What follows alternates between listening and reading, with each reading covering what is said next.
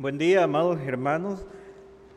Damos gracias a Dios porque en su gracia y con la ayuda de su Santo Espíritu, en esta mañana hemos venido a los atrios de nuestro Señor a celebrar su nombre y también a ser edificados con la santa palabra de nuestro Dios. Quiero invitarles a que donde hace un momento tuvimos la lectura bíblica, ahí en la carta a los hebreos, en el capítulo 10, para que durante la exposición del tema usted pueda tener eh, abierta la palabra de Dios y pueda acompañarme en los versículos donde se estará exponiendo las Sagradas Escrituras.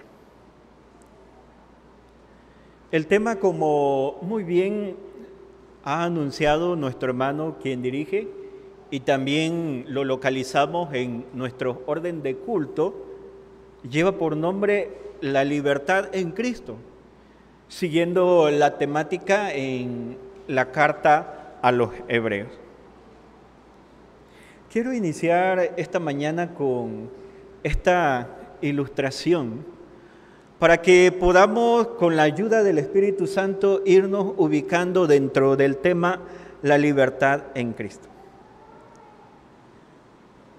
Como pastor, cuando eh, ha habido la oportunidad de visitar algunos hogares, algunos hermanos muy cortésmente me han dicho, pastor, aquí tiene su casa.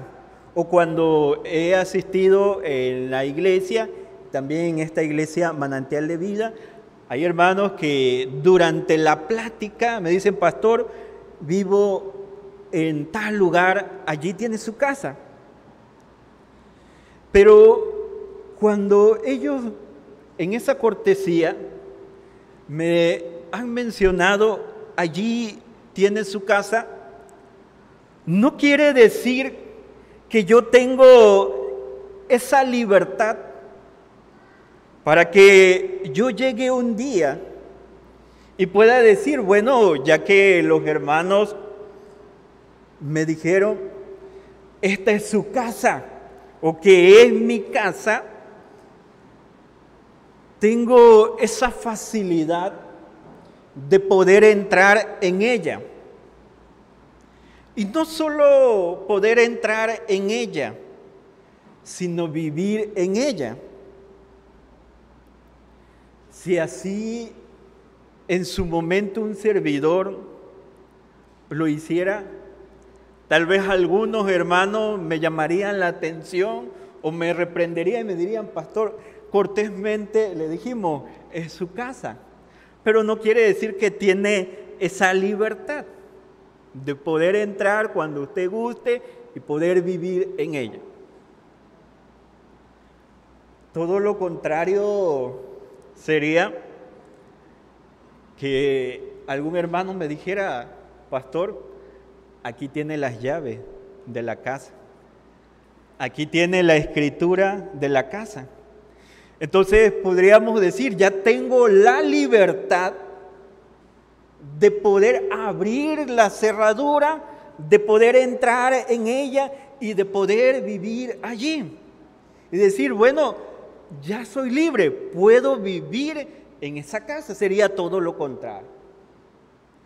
Cuando el escritor sagrado nos está presentando del versículo 19, versículo 20, miren lo que nos dice, si gustan acompañarme, dice, así que hermano,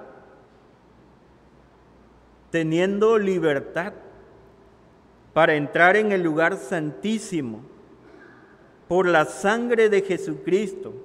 Versículo 20, por el camino nuevo que Él nos abrió, dice, a través del velo. Esto es de su carne, teniendo libertad. Y esa libertad, presenta el escritor sagrado, es por la sangre de Jesucristo. Inclinen su rostro, vamos a buscar la dirección del Espíritu Santo. Espíritu Santo, buscamos la dirección, esa dirección que proviene de ti, para poder mirar las maravillas de tu gracia, para poder entender tu santa palabra. Hemos entendido nuestro buen Dios que ha sido tu Santo Espíritu quien ha inspirado a aquellos hombres para poder escribir estos escritos sagrados,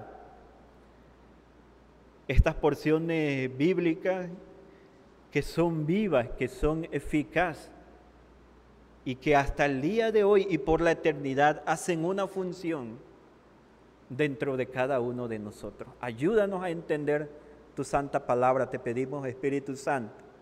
Asístenos allí donde en su momento tengamos duda. Guíanos donde también seamos confrontados con tu santa palabra, a no pasar por alto lo que tu palabra nos está indicando, donde nos está exhortando. Pero también ayúdanos a ser fieles, Espíritu Santo, a ser obedientes, a poder compartir tu santa palabra. No a nosotros, Señor, sino a tu nombre sea dada la gloria por la eternidad. Amén.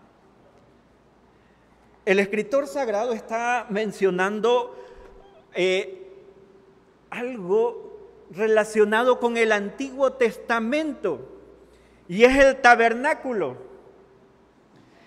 Y cuando nosotros vamos al Antiguo Testamento, miren esas palabras, el lugar santísimo, encontramos esa imagen o ese diseño del tabernáculo.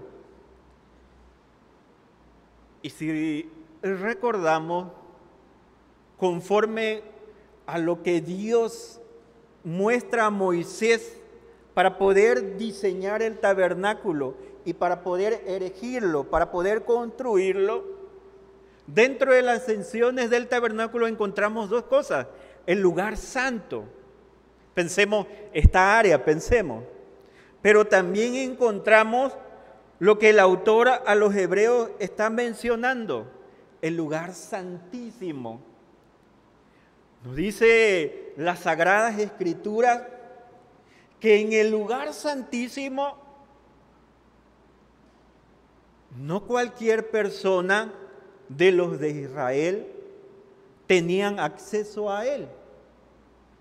Las Sagradas Escrituras nos llevan a pensar que quienes tenían acceso, y eso durante un día señalado, durante el año o durante el calendario judío, solamente una vez, eran aquellos levitas, pero también nos presenta el escritor sagrado, los sacerdotes.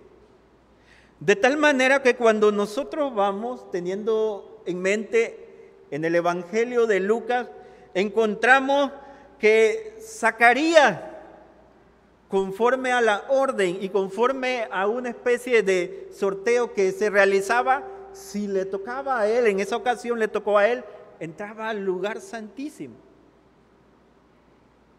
No cualquiera podía entrar, no tenía esa libertad de entrar. Era muy restringido la entrada al lugar santísimo. En el libro de Levíticos, en el capítulo 10, cuando los hijos de Aarón, Nadad y Abiud, nos relata Moisés que ellos ofrecen fuego extraño, pero hay unas palabras que presenta el escritor sagrado. Dice, fuego que yo no les mandé, es decir, quienes podían entrar en el lugar santísimo eran los que Dios había establecido, los que Dios había mandado. Y teniendo esa imagen, el autor a los hebreos de una manera magistral, siendo inspirado por el Espíritu Santo, toma esa figura en el versículo 19 y nos lleva a pensar después de que ha presentado sus argumentos acerca de la persona de Cristo, acerca de su obra, lo que Él hizo por nosotros, de redimirnos de nuestros pecados, acerca de que Él es el sumo sacerdote. El escritor sagrado nos presenta, así que hermanos, teniendo libertad para poder acceder, atención, hago una pausa, teniendo libertad, pero no para hacer cualquier cosa, sino para poder acceder delante de nuestro Dios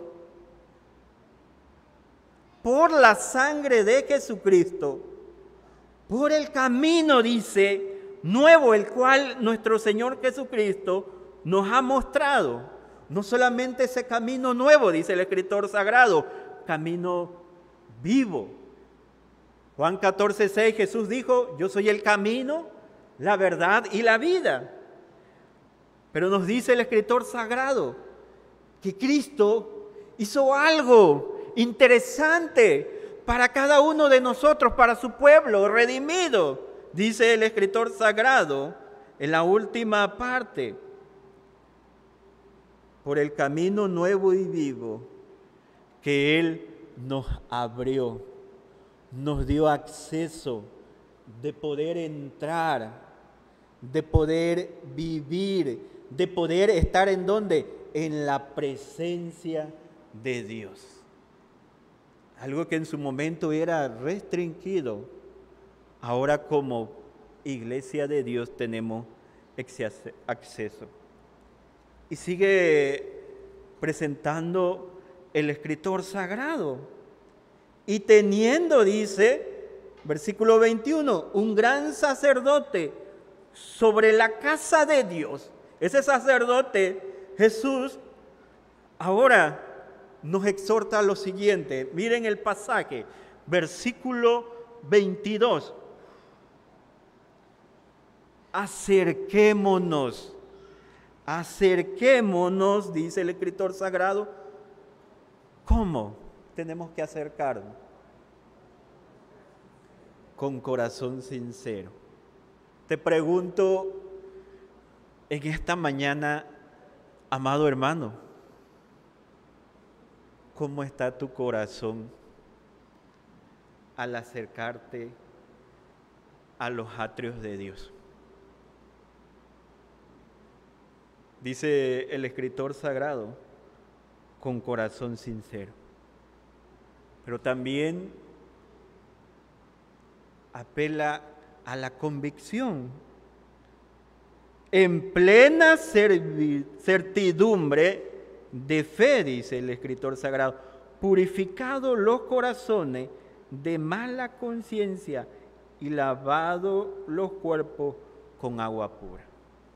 Hace un momento les decía, ciertamente ya tenemos ese acceso, pero no podemos hacer lo que bien nos plazca en la presencia de Dios.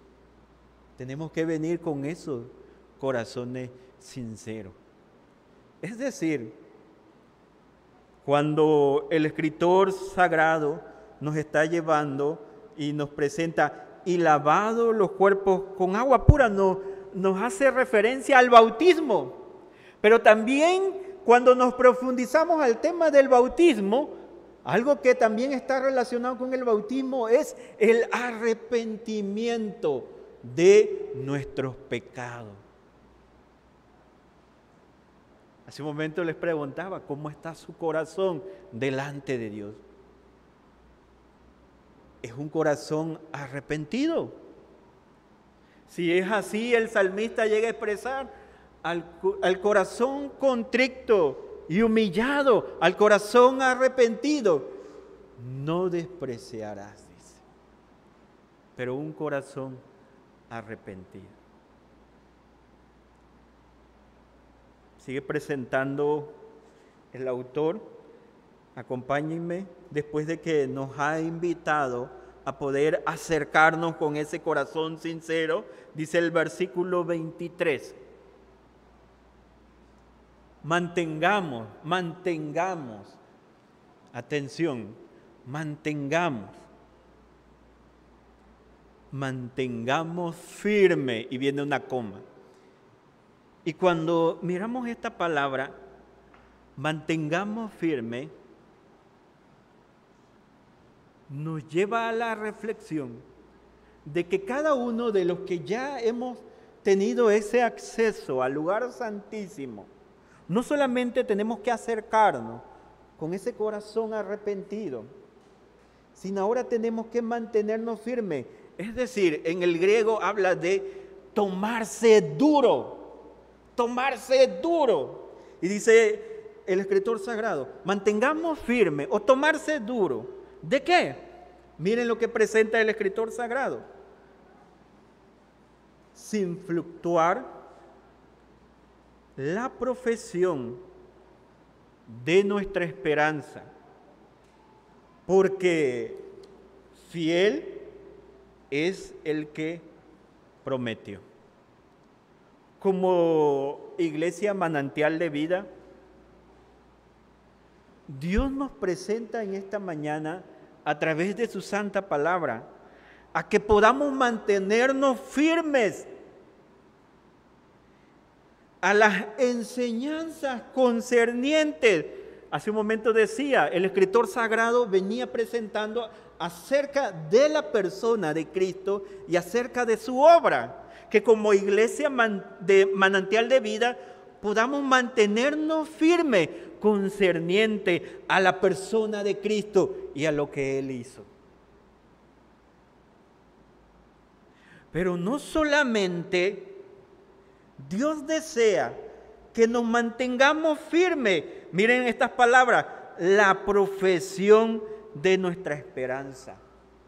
Es necesario, amados hermanos, que como iglesia en estos tiempos podamos proclamar nuestra esperanza. El apóstol Pablo dice, y la esperanza no avergüenza aquella esperanza que no avergüenza, aquella esperanza que es Cristo, podamos seguirla proclamando y lo hagamos sin vacilación. Al parecer en estos tiempos como que nos hemos quedado callados. Ya no hemos hecho ese ejercicio que la Biblia nos manda, el de poder proclamar nuestra esperanza, esa esperanza que es Cristo. En algunas ocasiones hay, un, hay una alabanza que algunos grupos cantan y la iglesia canta y dice, somos el pueblo de Dios. Y más adelante, dentro de esa alabanza, después de que ha dicho, somos el pueblo de Dios o que ha reconocido o ha confesado que es el pueblo de Dios, dice, no nos podemos callar, no nos podemos callar. Y dice, anunciaremos al mundo. En esta época, si usted puso atención en la oración por los enfermos, hay algo que está vigente, algo que está latente hay algo que mucho se ha expuesto sobre este tema, el tema de la pandemia, el tema de la enfermedad del COVID. Y nosotros como iglesia no podemos quedarnos callados. Tenemos que proclamar, tenemos que hacer ese ejercicio de la profesión de nuestra esperanza a aquellas personas que tienen necesidad del Evangelio la predicación tiene que anunciarse. No nos podemos quedar callados.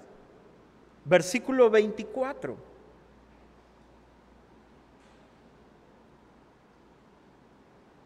Y considerémonos unos a otros con un propósito ¿Cuál es ese propósito? Para estimularnos, para estimularnos al amor y a las buenas obras, al amor y a las buenas obras. esta palabra considerémonos, el escritor sagrado nos está invitando a pensar a que dirijamos nuestro entendimiento completamente,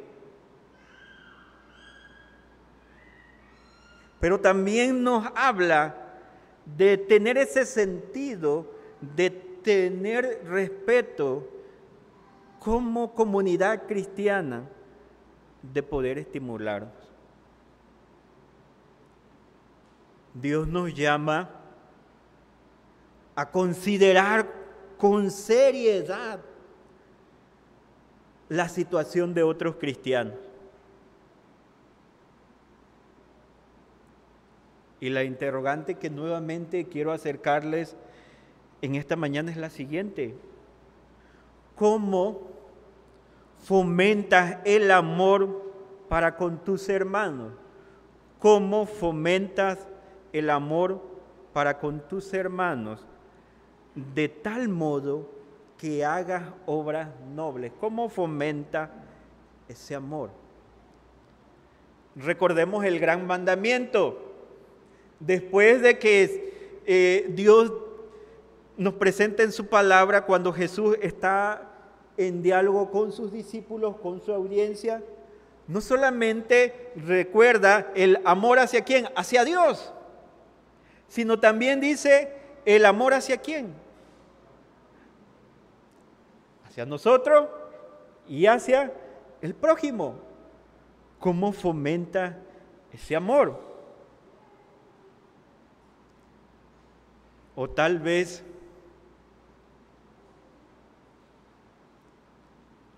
no estás fomentando ese amor para con tu hermano. Y hablando de esta comunidad, que se reúne, que se acerca a ese lugar santísimo, lejos de fomentar ese amor, has terminado por correr a tu hermano. Lejos de poder ayudarle en ese amor, Pablo dice, sobrellevando esas cargas los unos con los otros. Eh, carta a los Gálatas, capítulo 6.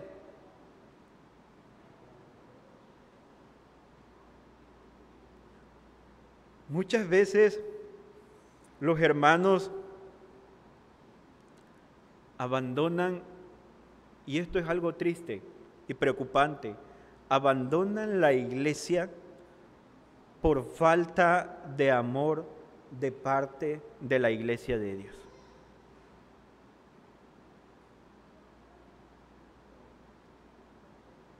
Por eso, en algunos casos, cuando usted asiste a un templo, encuentra el templo vacío. Porque en aquella comunidad que ya tiene ese acceso al lugar santísimo, ya no se fomenta el amor. Como que hay choques de pensamiento, de sentimiento, de adoración, como que hay esos choques y ya no hay ese, ese amor que se fomente en esa comunidad cristiana. Por eso el autor nos invita a reflexionar. Considerémonos.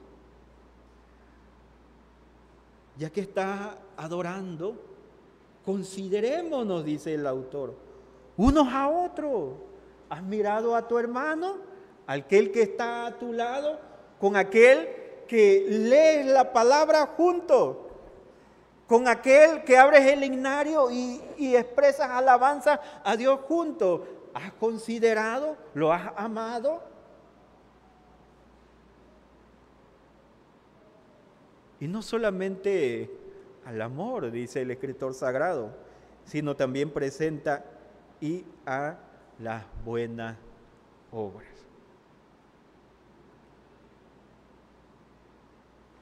Versículo 25. No dejando de congregarnos. Esta palabra no dejando de congregarnos nos habla de aquellos que asistían a una reunión cristiana para poder adorar al Señor, de aquellos que asistían para poder animar a, animarse unos a otros, estimularse.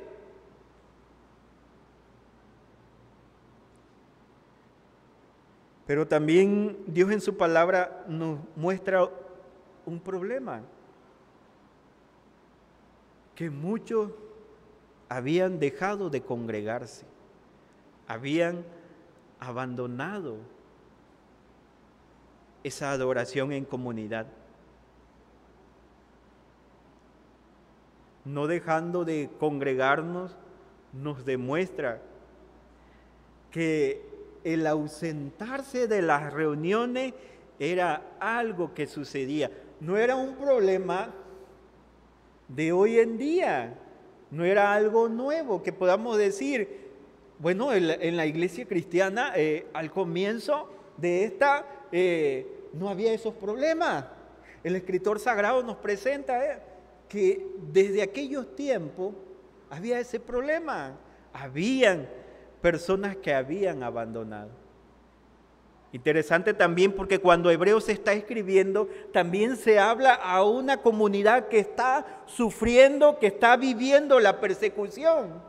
Y muchos, a raíz de esa persecución, habían dejado de, congregarse. Habían abandonado esa comunidad cristiana.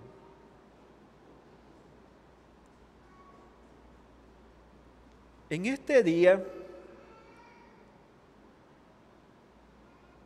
a cada uno de los que asistimos a esta iglesia para adorar a nuestro Dios,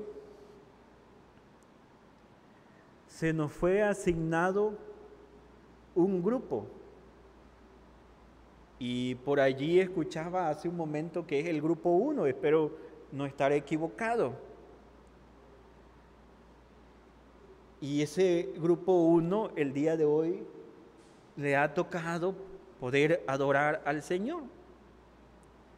Y quiero preguntarte,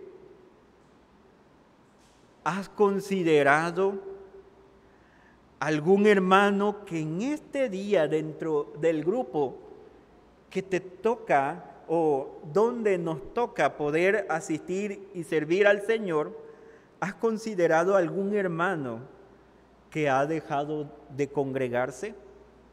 ¿Lo has considerado? ¿Quién falta? Falta Juan, Pedro, Luis, María, Ana. ¿Quién falta? ¿Has mirado? Dentro del grupo 1, ¿quién falta? Y ya que has mirado que falta uno, la pregunta sería, ¿Dónde está ese que falta, que ha dejado de congregarse?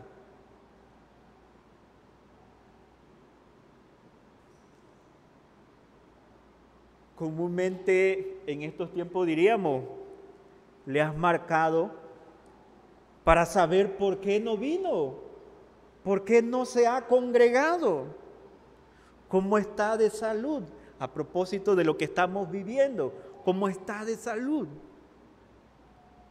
¿Por qué no se ha congregado?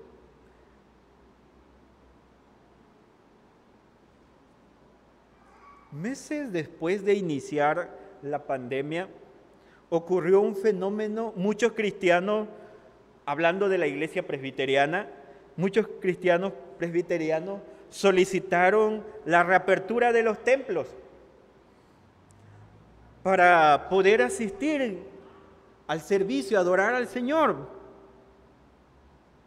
Pero ¿cuál fue la realidad? Que los templos se abrieron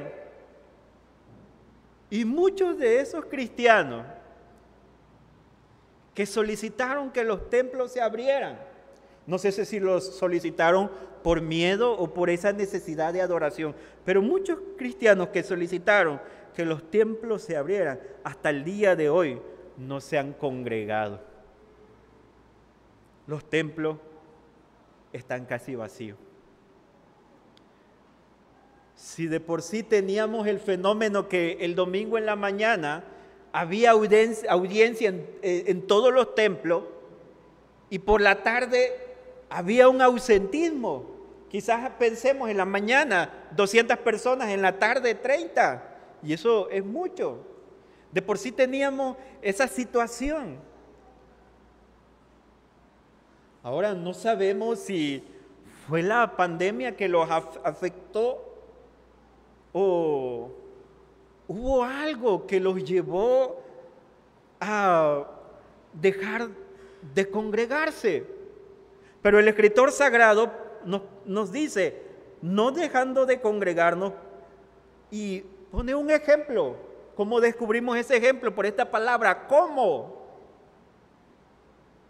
Y dice el escritor sagrado, como algunos tienen por costumbre. Una versión alterna traduce esta palabra de costumbre y coloca esta, convencionalismo, convencionalismo. No dejando de congregarnos como algunos tienen por costumbre o por convencionalismo. Quiero que escuche este dato. Un teólogo se llamó William Hendrickson. Y cuando comenta esta parte de no dejando de congregarnos, hace esta mención. Una de las primeras indicaciones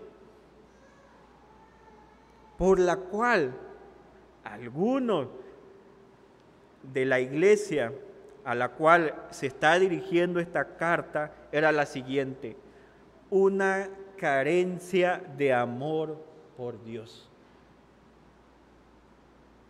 Pero no solamente una carencia de amor por Dios era una de las indicaciones por la cual la iglesia dejaba de congregarse sino también una carencia de amor por el prójimo.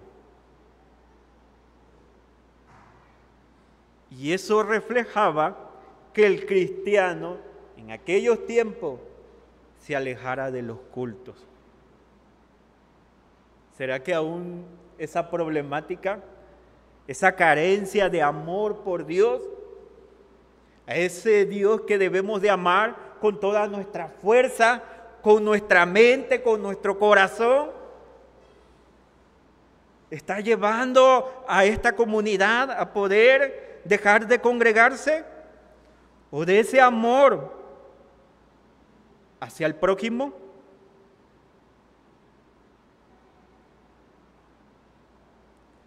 Aquel miembro en plena comunión, aquel cristiano, que está abandonando las obligaciones comunitarias, aquel que está dejando de asistir a las reuniones o al servicio de adoración, exhibe dos síntomas. Los síntomas de egoísmo, pero también los síntomas de egocentrismo. Y hay quienes Tristemente, cuando me ha tocado visitar, no sé si es tristeza o vergüenza, escucho este pensar de algunos hermanos. Hasta que aquel hermano no se vaya de la iglesia, no llegaré. Y digo, qué egoísta es aquel hermano delante de Dios y para con su prójimo.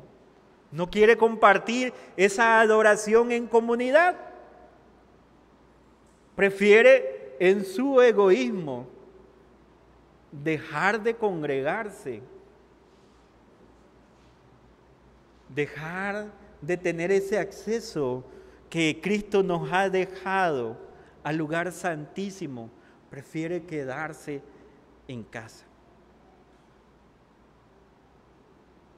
¿No será, amada iglesia, manantial de vida que es uno de los factores hoy en día en algunos hermanos?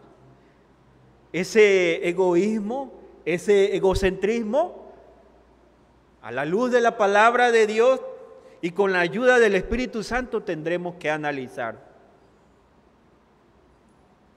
Como iglesia se nos está llamando desde el versículo 19. Número uno, aplíquelo a su vida, a acercarnos a Dios buscando esa intimidad con Él. Acercarnos a Dios buscando esa intimidad con Él. Segundo, Dios en su palabra nos está llamando a mantenernos firmes sin desviarnos en lo más mínimo en nuestra esperanza que es Cristo.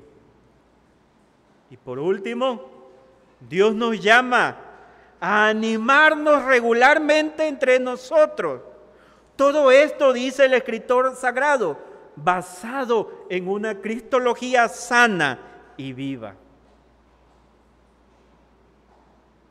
Para que así nosotros como iglesia podamos estar conforme a lo que el autor nos está transmitiendo, a lo que Dios nos está dejando en su palabra. Y juntos, dice el escritor sagrado, exhortándonos, no regañándonos, exhortándonos, dándonos palabras de ánimo, de aliento. Cantamos un himno tan hermoso que dice, ven a la iglesia conmigo. el de poder animarnos a congregarnos y tanto más. Estas palabras me impactan en mi vida cuando miro esta última parte del versículo 25 y tanto más cuando veis que aquel día se acerca. Ese día cuando Cristo venga. Dice nuestros símbolos doctrinales. Y desde allí vendrá al fin del mundo a juzgar a los vivos y a los muertos. Entonces, tenemos que mirar que aquel día se acerca. Yo les invito a que podamos congregarnos. Actividades, gracias a Dios, en la apertura del templo de esta iglesia manantial de vida, hay actividades. Lunes la femenil, martes en la oración, miércoles que por cierto se están celebrando el mes de la reforma con las cinco solas. El jueves hay un poco de refrigerio, el viernes los varones, los jóvenes, el sábado eh, en la mañana oración, por la tarde los adolescentes y el domingo nuevamente volvemos a reunirnos. Dios nos invita que en esa libertad que tenemos en Cristo no dejemos de congregarnos. Vamos a orar. Gracias Padre.